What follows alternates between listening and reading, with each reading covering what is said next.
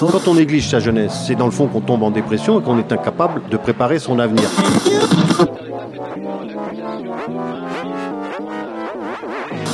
Ça ne veut plus rien dire, lycéen. C'est des merdeux, des cons. Le jeune est tourné vers l'avenir. Mais aujourd'hui, l'avenir ne se tourne plus vers le jeune. Univox, le rendez-vous du monde étudiant sur Radio Campus. Cette semaine dans Univox, Campus FM Toulouse vous propose une rencontre avec Charlotte Dewaroumez et Maxime Miquel de la Bulle, l'association alpha des étudiants et étudiantes autistes en France. Made in Toulouse. Est-ce que vous pouvez vous présenter l'un après l'autre? Peut peut-être commencer par toi, Charlotte. Ok, donc euh, moi je m'appelle Charlotte Dewarumé, je suis doctorante en histoire de l'art contemporain à l'Université Toulouse de Jean Jaurès et je suis également la vice-présidente de l'association La Bulle euh, sur le campus Jean Jaurès du coup et je suis moi-même autiste. Aujourd'hui, je reçois Charlotte et Maxime. Alors moi, c'est Maxime Miquel, je suis euh, étudiant en licence sciences de la Terre à l'université Paul Sabatier et je suis le vice-président de la bulle au sein de l'université Paul Sabatier. Et, tu es et je suis autiste également. Le TSA, donc ça correspond à trouble du spectre de l'autisme, trouble du spectre autistique. Euh, c'est une particularité neurodéveloppementale, donc c'est pas une maladie, hein, c'est pas euh, quelque chose dont on est atteint. Euh, c'est simplement le cerveau qui, au cours de la grossesse et de la petite enfance, se développe différemment. Donc c'est ni mieux ni moins bien qu'un cerveau non autiste, c'est simplement un cerveau différent. Et euh, ça crée certaines particularités qui peuvent être handicapantes au quotidien. Donc ça peut être des particularités sociales, des particularités sensorielles, euh, des problèmes par exemple dans l'organisation ou dans le fait de faire les tâches dans un certain ordre, etc. Mais fondamentalement, c'est simplement juste un cerveau qui fonctionne différemment. Personnellement, j'ai été diagnostiquée à 21 ans dans, dans le courant de mes études. J'ai commencé toutes mes études jusqu'au master sans diagnostic et j'étais diagnostiquée en cours de route. Euh, donc forcément, ça a eu un impact sur la façon dont mes études se sont passées, puisqu'après j'ai eu des aménagements, etc. Donc, euh, euh, donc j'ai passé toute ma vie sans diagnostic, jusqu'au moment du master où ça a été un peu plus compliqué, parce qu'évidemment avec les études, la vie adulte et tout ça, il y a plein de défis supplémentaires. Euh, donc j'étais diagnostiquée à ce moment-là et là aujourd'hui j'ai 25 ans donc ça fait 4-5 ans que, je suis au courant que je suis autiste du. Alors moi ça fait depuis 2012 euh, que j'ai été diagnostiqué et en fait avant j'étais déjà suivi mais dans des centres enfin CMPP enfin dans, dans la CESAD et en fait il y a eu quelques doutes réels enfin en 2000, autour de 2012 ils ont attendu en fait avant de, de faire euh, demander le diagnostic auprès du CRA. CRA, ça veut dire Centre de ressources autisme. Donc, euh, enfin, ils avaient des doutes et ils ont voulu euh, refaire des vérifications. En fait, il y a, disons presque une forme d'autisme par personne autiste.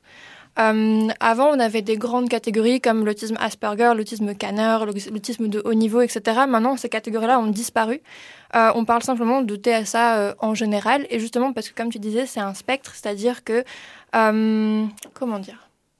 En fait, on est tous, toutes les personnes autistes sont concernées par les mêmes grandes catégories de particularités ou de symptômes. C'est simplement qu'on est chacun touchés euh, différemment par ces choses-là. C'est-à-dire que on va tous avoir des particularités sensorielles, par exemple, mais elles vont se présenter différemment et selon une plus ou moins grande intensité. Il y en aura un qui sera très sensible au son, l'autre pas très sensible au niveau de la vue, etc. Donc c'est juste, euh, on est tous plus ou moins, en fait, on est tous tous différents, quoi. Mais euh, selon le même modèle, quand même, c'est un peu compliqué à expliquer.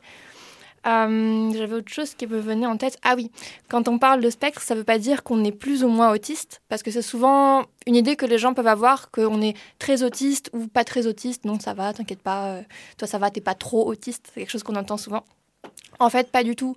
On est vraiment tous à 100% autistes quand on est autiste. C'est simplement qu'on est plus ou moins bien adapté euh, à la vie quotidienne, à la vie normale, entre guillemets. Et du coup, on va être plus ou moins visible aux yeux des gens en général. Je sais pas si c'est très clair. Cette différence. Là, c'est moi en train de poser une question dont j'étais plutôt fière en fait. étudiante Quels sont les atouts des étudiants et étudiantes autistes atouts qui peuvent être. Et ça, c'est la réponse. Euh, en général, oui. Je sais pas si Maxime, tu veux. Euh, ça dépend vraiment des personnes euh, autistes. En fait, c'est très large. Hmm. Certains ont beaucoup d'atouts et d'autres beaucoup moins. En fait, comme dit Charlotte, Ça peut être un peu essentialisant en plus de. En fait, c'est des stéréotypes positifs, mais du coup, c'est des stéréotypes dans l'autre sens. Même si ça partit d'un très bon sentiment, en demandant les atouts d'un autiste, en fait, je nie un peu toutes les différences qu'ils peuvent avoir entre eux. Dans le langage commun, on appelle ça mettre les gens dans des cases. Le tout, c'est d'apprendre pour s'en défaire. Après, bah, je, je comprends. C'est souvent une question qu'on pose parce que, en gros, quand on essaie de lutter contre l'image euh, un peu hum, pathologisante du handicap ou euh, je sais pas les gens ils ont tendance à, dire, à trouver ça super lourd. On parle de handicap oh là là c'est triste et tout. Euh, du coup ils essaient de retourner le truc en disant mais il y a probablement des, des bons côtés. Et ça reste quand même bizarre en fait, je sais pas. Est-ce qu'il y a au niveau institutionnel des, des aides qui existent, qui sont mises en place déjà, ou est-ce que c'est absent? Euh, Peut-être tu veux parler d'Aspi Friendly euh, Alors déjà, il y a Aspi Friendly, qui euh, un, un, dispositif euh, sur 10 ans mm. qui propose de l'aide aux étudiants autistes. Donc avec et il nous aide pour obtenir des notamment euh, un preneur de notes, euh, enfin des, euh, des, aménagements pour mmh. nous aider. Preneur de notes, la carte coupe-fil pour manger, plus, enfin, passer plus rapidement parce que bon, le bruit, ça nous dérange en fait. Mmh. C'est tellement, c'est tellement horrible que, enfin, on est obligé de mettre des casques anti-bruit. Mmh. Et, enfin, entre autres. Ainsi que également, euh, parfois, même les cours euh, ou les amphis, euh, c'est tellement problématique que quand il y a trop de bruit, en fait, ils sont obligés, on est obligé de mettre un casque. Mm. Et en fait, pour, parfois, il y a des dispositifs où le casque, en fait, parfois, il est connecté en Bluetooth avec le professeur directement pour, pour pouvoir avoir le cours dans, les, dans le casque plutôt que d'écouter le bruit à côté mm. de l'amphithéâtre. Il faut aussi des sensibilisations, par exemple, euh, pour les enseignants ou euh, pour les lieux de stage, admettons. Euh, une un des gros problèmes des personnes autistes à l'université et dans le monde du travail, c'est les interactions sociales, en fait. Ce qui fait que si les gens ne sont pas forcément formés à qu'est-ce que c'est l'autisme et quels peuvent être les besoins, ils peuvent, bah, ça peut créer des problèmes. Souvent, les gens interprètent les comportements autistiques d'une autre façon, par exemple en nous prenant pour des gens hautains ou euh, super froids, pas empathiques du tout et tout. Donc euh, Aspi Friendly met en place des sensibilisations pour que les choses se passent mieux et qu'on se comprenne mieux mutuellement. On sait qu'il y a environ 500 étudiants qui sont suivis par le dispositif Aspi Friendly, mais c'est un chiffre qui est biaisé parce que euh, déjà Aspi Friendly c'est pas présent dans toutes les universités de France. Ensuite, parce que toutes les personnes autistes ne euh, se font pas reconnaître par les services handicap de l'université, donc c'est difficile de savoir qu'elles sont là. Et en plus, parce qu'il y a plein de personnes autistes qui ne sont pas diagnostiquées encore et qui seront diagnostiquées en cours de route. Donc en fait, c'est super difficile d'avoir des stats précises, même dans la population générale en fait. On estime qu'il y a environ 1% de la population française, enfin du monde même, euh, qui est autiste. Mais en fait, on ne sait pas parce qu'il y a plein de problèmes diagnostiques. Euh, toutes les personnes, bah, comme j'ai dit, se font pas reconnaître forcément. Il euh, y a des gens qui ont des diagnostics, mais pas les bons. C'est-à-dire que souvent, les femmes se font diagnostiquer avec un trouble bipolaire, par exemple, au lieu d'un trouble autistique. Euh, donc, c'est vraiment super difficile d'avoir des chiffres précis. Et encore plus dans le monde universitaire, du coup. Peut-être qu'on peut parler un peu de la bulle? Mm-hmm. Oui. La bulle, à Toulouse, est l'association alpha des associations d'étudiants autistes. En fait, il n'y en a que 3-4 en France. Elle est transuniversitaire, représentée par Charlotte sur le campus Jean Jaurès, par Maxime sur le campus Paul Sabatier. Et ils sont encore à la recherche de quelqu'un à Capitole. Ça a été créé un petit peu. Euh, ça a été créé pendant le confinement ou autour du moment du confinement. Donc on a eu une création euh, légale beaucoup plus tardive que le moment où en fait on a commencé à se fédérer et à réfléchir à ça. Euh, disons qu'on a été créé autour de 2020, 2019-2020. À la base, c'était cinq étudiants autistes dont je faisais pas encore partie. Hein, euh, qui se sont rendus compte qu'en fait, les personnes autistes étaient quand même relativement isolées à l'université et qu'on avait du mal à se rencontrer entre nous parce que ben, les personnes autistes vont rarement à l'extérieur, vont rarement partie de clubs, etc. Donc c'était difficile de pouvoir repérer les personnes qui pouvaient nous ressembler euh, à l'université et se faire des amis. Donc ils ont créé cette association-là au début avec euh, vraiment pour principe d'organiser des, des, activités entre nous, de faire des goûters, ce genre de choses. Et puis petit à petit, on a commencé à se politiser un peu. Et en plus de, de ces activités justement que pour les autistes, euh, vraiment entre nous, on commence à faire des actions de sensibilisation, bah, ce qu'on est en train de faire là, venir parler de l'autisme dans les médias, en parler beaucoup à l'université, faire des campagnes d'affichage, etc pour un peu changer la façon dont les gens pensent l'autisme et puis un peu revendiquer la façon dont on parle de nous, enfin se réapproprier le discours. Je sais pas si tu vois ce que je veux dire. Déjà, on organise des soirées d'intérêt spécifique, c'est-à-dire des soirées où euh, chacun, euh, ceux qui sont intéressés dans au sein de l'association, ils, ils, veulent faire une soirée euh, sur un thème précis, par exemple les échecs ou, ou par exemple le ping-pong, ils le présentent lors d'une soirée. Et donc, en fait, par contre, enfin on a des conditions précises, c'est que si jamais euh, quelqu'un euh, fait sa présentation, après il doit quand même être là pour euh, l'autre présentation pour regarder l'intérêt spécifique de des autres personnes intéressées, mhm. afin d'avoir un échange. C'est ça. En fait, les personnes autistes ont souvent des passions pour certains sujets, sauf que bah, on nous laisse pas trop en parler parce qu'on devient rapidement pénible avec. du coup, on s'est dit qu'on pouvait organiser des soirées entre nous où on pouvait parler librement de notre sujet favori sans interruption, sans, euh, sans gêner qui que ce soit. En fait, c'est un contrat tacite où euh, voilà, on sait qu'on va parler pendant trois heures des échecs et puis c'est pas, c'est parti là-dessus. Donc euh, voilà, c'est un peu pour nous laisser un espace où on peut être nous-mêmes aussi parce que on peut être casse-pied aussi parfois. Permanence le soir sur le serveur Discord de le, le, mercredi de 18h à 20h. Hmm. Ainsi que désormais des permanences durant la semaine, enfin ça dépend des jours dans notre local de, l'université, Paul mhm. Sabatier, qu'on a obtenu euh, cette année. Ouais. Un meilleur local. Euh. Pour parler d'un peu tout et rien, j'ai l'impression, mais... Oui, également euh, manger entre midi et deux, en fait, pour pouvoir se poser dans le calme. On essaie de l'aménager pour avoir des panneaux acoustiques. L'ancien local qu'on avait, en fait, il était tellement bruyant et il y avait trop de luminosité que c'était problématique. Au niveau de notre nouveau local, il y a moins de. Enfin, le bruit est déjà atténué, même si la pièce est grande. Et la luminosité, elle est bien moins importante avec des fenêtres que d'un mètre, alors qu'avant, c'était euh, des grandes baies vitrées euh, sur, tout le, sur tout un mur. Oui, en plein soleil. Ok, donc c'était pas vraiment adapté euh, au projet. Alors, déjà, pour cette année, on a. en fait, il y a eu des cours de langue des signes français, LSF que euh, cette année, donc, euh, il y avait des membres de notre association qui le faisaient. Et donc cette année, on, on, espère passer avec quelqu'un qui a proposé des cours en fait avec. On a rencontré quelqu'un, Sarah, je sais pas si on peut le dire, mais enfin donc elle proposait des cours gratuitement. Donc on va voir, enfin on va essayer de continuer avec elle et peut-être en, en, espérant peut-être un financement pour pouvoir la payer en fait pour parce que bon, euh, enfin tout, enfin toute activité mérite quand même euh, salaire un peu, on va dire. Et après, qu'est-ce que j'allais dire euh, On va continuer les permanences pour mm. cette année. Le, dans le local, il va y avoir des activités, des goûters. on espère peut-être un, par mois ou un tous les deux mois, ça dépend. Et les permanences, oui, en fait, elles, elles seront assez disparate, enfin assez. Euh, ça dépend en fait des jours et des, de la semaine, euh, si elle est chargée ou pas. Donc euh, il y aura, comme il y a deux personnes qui ont les clés, donc en fait ça sera. il y aura soit.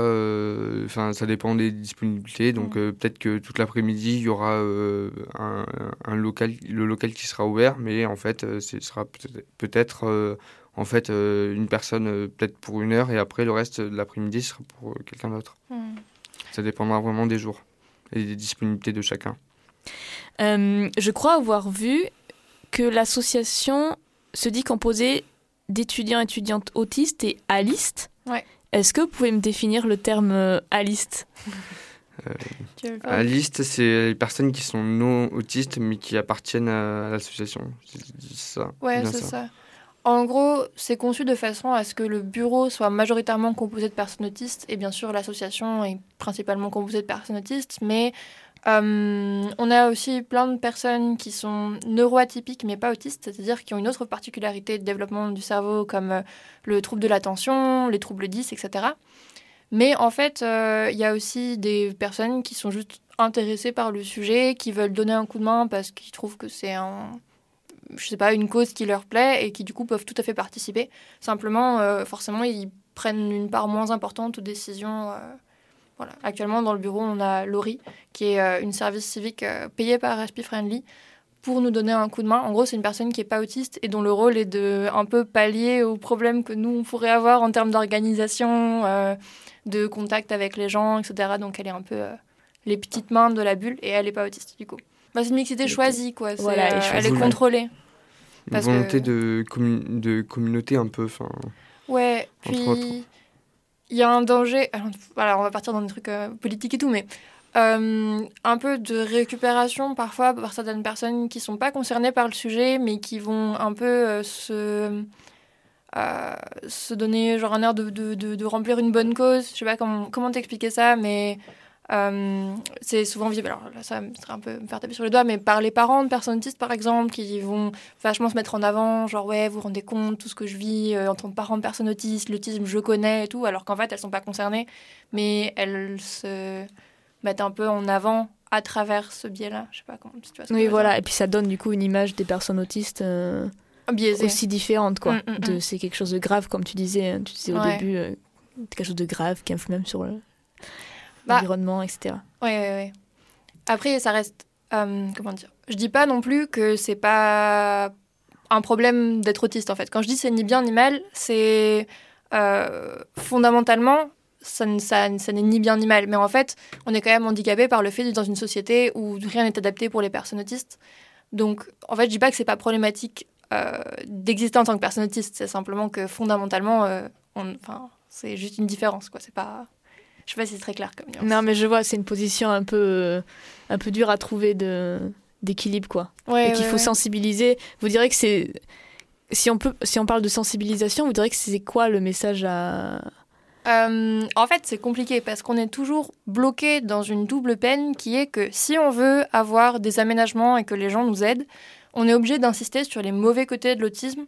Euh, typiquement pour l'université, on est obligé de dire ouais voilà j'ai vraiment besoin d'un tiers-temps parce que je galère avec ça, avec ça, c'est super difficile et tout.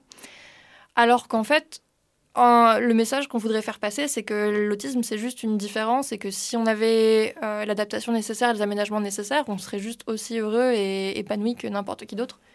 Euh, c'est un peu compliqué parce qu'on est vraiment bloqué au milieu de ces deux discours-là qui sont super contradictoires en fait. Hum, je sais pas ce que t'en penses, Maxime. Mais, euh. C'est vrai que, ça, en fait, euh, quand on oublie de mettre nos, nos points négatifs, en fait, enfin. en fait, ça pose problème parce qu'on n'ose pas trop le dire et en fait, c'est perturbant, quoi. Enfin, enfin, en fait, on n'ose pas euh, demander de l'aide alors qu'en fait, il faut demander de l'aide euh, par nous-mêmes parce qu'on sait très bien que en fait, euh, si jamais on ne demande pas d'aide, nous autistes, en fait, bah, en fait, on est laissé à l'abandon, quoi. Enfin, mm. Mm. donc, je dirais que si jamais le message à faire passer, c'est peut-être de pas hésiter à se faire aider si jamais, enfin, vous autistes, vous avez besoin d'aide, n'hésitez pas à, demander de l'aide. Ouais, complètement. Bah, en fait, euh, l'idéal, l'utopie, comme tu dis, ce serait que on reconnaisse que tous les gens ont des particularités différentes. En gros, tout est extrêmement normé, en particulier l'université. Genre, il y a un système de notes, euh, il y a un calendrier extrêmement précis. tout est ultra codifié, en fait. Alors que, mais pour les personnes autistes comme pour les personnes dont la langue maternelle n'est pas le français, pour euh, les personnes en situation de handicap en général, en fait, il faudrait pouvoir s'adapter à chaque, situation. Il faudrait que les choses soient suffisamment flexibles pour que toutes les personnes puissent avoir accès à l'éducation, puisque c'est le sujet euh, là, à la vie à l'université, euh, en général, comme ben, le restaurant universitaire, les associations, euh, les loisirs, etc. Il faudrait que tout soit, j'aime pas le mot inclusif, mais accessible, disons. parce que pour l'instant, c'est vraiment pas le cas. Est-ce que vous savez si en France on est en avance, en retard euh, alors là, je pense qu'on peut être d'accord, euh, Charlotte. Je pense qu'on est euh, assez en retard et plus les années passent en fait, et j'ai l'impression que c'est presque de pire en pire en fait. Ouais. Ah ouais, ça. C'est, enfin, je crois que j'avais vu, il y avait un reportage sur M6. ils avaient parlé, on va parler un peu, un peu dans la politique, mais ils avaient parlé un peu de la maison de l'autisme, mais en fait, le problème réel en France, c'est que les personnes en fait, elles sont pas formées quoi. Donc, euh, enfin, elles n'ont pas formé à l'autisme. Donc, euh, pour nous aider, en fait, c'est euh, extrêmement compliqué. En fait, on doit se former. Enfin, nous autistes, en fait, on doit se former par nous-mêmes, en fait. Ouais, c'est clair. Et euh, même parfois, les méthodes, en fait, pour euh, nous, euh, nous former, en fait, elles sont parfois peut-être plus trop adaptées, quoi. Enfin, ça dépend. Mm. Et ah bah, mais. ouais, en fait, la France, c'est, ça a un gros passé psychanalytique aussi. Euh, et la psychanalyse et l'autisme, ça fait vraiment pas bon ménage. C'est-à-dire que, euh, par exemple, il y a toute l'idée des mères frigo, où en fait, euh, les enfants autistes, ce serait causé par les mères qui sont pas assez affectueuses avec leurs enfants ou qui n'ont pas envie d'avoir d'enfants. Et du coup, quand l'enfant naît, il est autiste parce qu'on l'aime pas. Plein d'idées comme ça, où en fait, on blâme énormément les parents. Euh, Il y a du coup à cause de ça tous les problèmes d'accès au diagnostic. Donc les parents, quand ils remarquent que leur enfant est différent et qu'ils essaient de lui faire passer des tests, ils vont voir des, psychologues en face qui leur répondent Mais non, c'est pas qu'il est différent, c'est que vous l'élevez mal ou que euh, vous lui donnez pas assez d'affection ou quoi que ce soit. Ce qui fait que ben, euh, les parents se retrouvent complètement démunis, sans réponse, avec une énorme culpabilisation de la part du corps médical. Les enfants sont paumés parce qu'ils n'ont pas de diagnostic. Euh, et après, euh, il y a un. Ouais, enfin, ça, du coup, ça a vraiment vachement de conséquences. Même à l'âge adulte, en étant diagnostiqué, je, tombe encore sur des, des psychologues qui ont des réponses psychanalytiques envers moi. C'est-à-dire que je dis, ben, ouais, je peux pas aller dans un supermarché parce qu'il y a trop de bruit. Et ils me répondent, mais quelles sont vos émotions par rapport à ça? Bah, je sais pas, j'ai mal aux oreilles. Voilà. enfin, je pas, pardon, je m'énerve, mais c'est c'est relou. Et. euh, et euh, il y a aussi euh, vachement de laxisme par rapport aux thérapies qui sont utilisées. Euh, donc, on guérit pas de l'autisme, hein. on est autiste, on meurt autiste, on va rester autiste toute notre vie. Mais il y a quand même tout un tas de thérapies extrêmement intrusives qui sont utilisées sur les enfants, sur les jeunes adultes, etc., pour ben, les améliorer, les guérir, entre guillemets. Et notamment ce qu'on appelle ABA, qui est globalement une thérapie de conversion pour autistes. Euh, ça a été créé par la personne qui a créé les thérapies de conversion euh, pour les gays, hein, à l'origine, pour les personnes homosexuelles. Euh, où en gros, quand l'enfant va avoir des comportements autistiques, on va le punir, et quand il va réprimer ses comportements autistiques, on va le récompenser. Ce qui fait que ben, l'enfant, il va intégrer que... Enfin, comment dire? Ouais, il va intégrer que tous ses comportements autistiques sont mauvais, il va complètement réprimer sa personnalité, et on va lui apprendre en gros ben, à refuser d'avoir des limites, quoi. C'est-à-dire qu'un un enfant qui va pas aimer touché, eh ben on va le forcer à avoir des câlins de la part de ses parents et on va le récompenser, ce qui fait qu'il va juste complètement euh, ben, désapprendre le fait d'avoir des limites euh, avec son propre corps. Quoi. Enfin, c'est super problématique. Et ça, ça existe encore en France. Comme l'épisode du packing, où quand un- une personne autiste fait une crise d'angoisse, on l'enroule dans des draps gelés pour euh, que le choc thermique la calme. Ouais, ça existe encore. Waouh, ça existe encore en France? Oui. Alors, euh, ABBA, c'est complètement autorisé et validé. Il y a plein de formations ABBA partout, constamment. La plupart des professionnels qui travaillent sur l'autisme travaillent sur, euh, enfin, sont formés à ABBA. Euh, le packing, il me semble que c'est assez réprouvé encore, mais c'est encore, euh, c'est encore pratiqué dans certains, dans certains centres, etc. En tant que personne autiste qui sommes à l'université, en fait, on est juste une extrême petite portion très privilégiée des personnes autistes. Euh, comme je te disais tout à l'heure, on estime qu'il y a environ 1% de la population euh, mondiale qui est autiste, et pourtant on n'est que 500 élèves autistes à être suivis par Aspie Friendly, c'est euh, minime par rapport à la quantité de personnes autistes, enfin à la quantité de personnes qui vont à l'université. Donc on est vraiment une, ouais, une portion super privilégiée, tu vois. Certaines personnes autistes euh, ont- parfois peuvent refuser euh, Aspi en fait, euh, Ouais. ou soit en fait sont refusés parce qu'ils n'ont pas de diagnostic auparavant Mm, mm. officiel et donc euh, quand ils sont en cours de diagnostic après euh, en fait euh, au début on, au début en fait on les refuse et après c'est définitif. Ouais. En gros, ce qui veut dire, c'est que hum, pour avoir un suivi à l'université, il faut avoir un diagnostic officiel, il faut avoir des papiers officiels. Ce qui fait que hum, les personnes qui sont en questionnement ou en cours de diagnostic, qui savent qu'elles ont des difficultés, mais qui n'ont pas de papier euh, avec vraiment le mot autiste écrit dessus, autiste ou quoi que ce soit, euh, elles peuvent pas avoir d'aide, en fait. Euh, genre, on leur refuse, euh, leur tire-temps ou ce genre de choses. euh, donc forcément, ça cause encore d'autres difficultés. voilà. À la fois sur l'autisme et en recommandation culturelle, moi je recommande la série Extraordinary Attorney Woo sur Netflix qui parle d'une avocate autiste en Corée, donc c'est un drama coréen.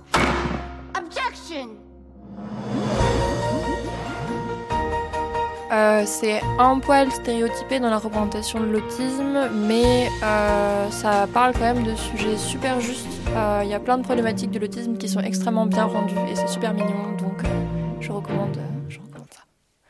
On a une page Instagram et on va avoir bientôt un site internet, mais on a une page Instagram si les gens veulent se tenir au courant des, des activités qu'on fait, des permanences du local, euh, parce que même si on est une association entre personnes autistes, on fait pas mal de choses des fois qui sont dirigées vers l'extérieur, notamment les sensibilisations, où on peut participer à des activités. euh. Là, on a été contacté il y a pas longtemps pour, par une association de euh, biologie, euh, de de- d'escapades en nature, en gros, euh, d'entomologie, trucs comme ça. La, dryade, Ouais. C'est ça, pour euh, leur faire une sensibilisation à l'autisme. Donc, euh, on est sollicité, sollicité par d'autres associations pour les sensibiliser à l'autisme. Euh, donc voilà, s'il y a des gens qui sont intéressés pour voir un peu nos actions, ce genre de choses, euh, c'est la bulle autisme sur Instagram. On est trouvable facilement.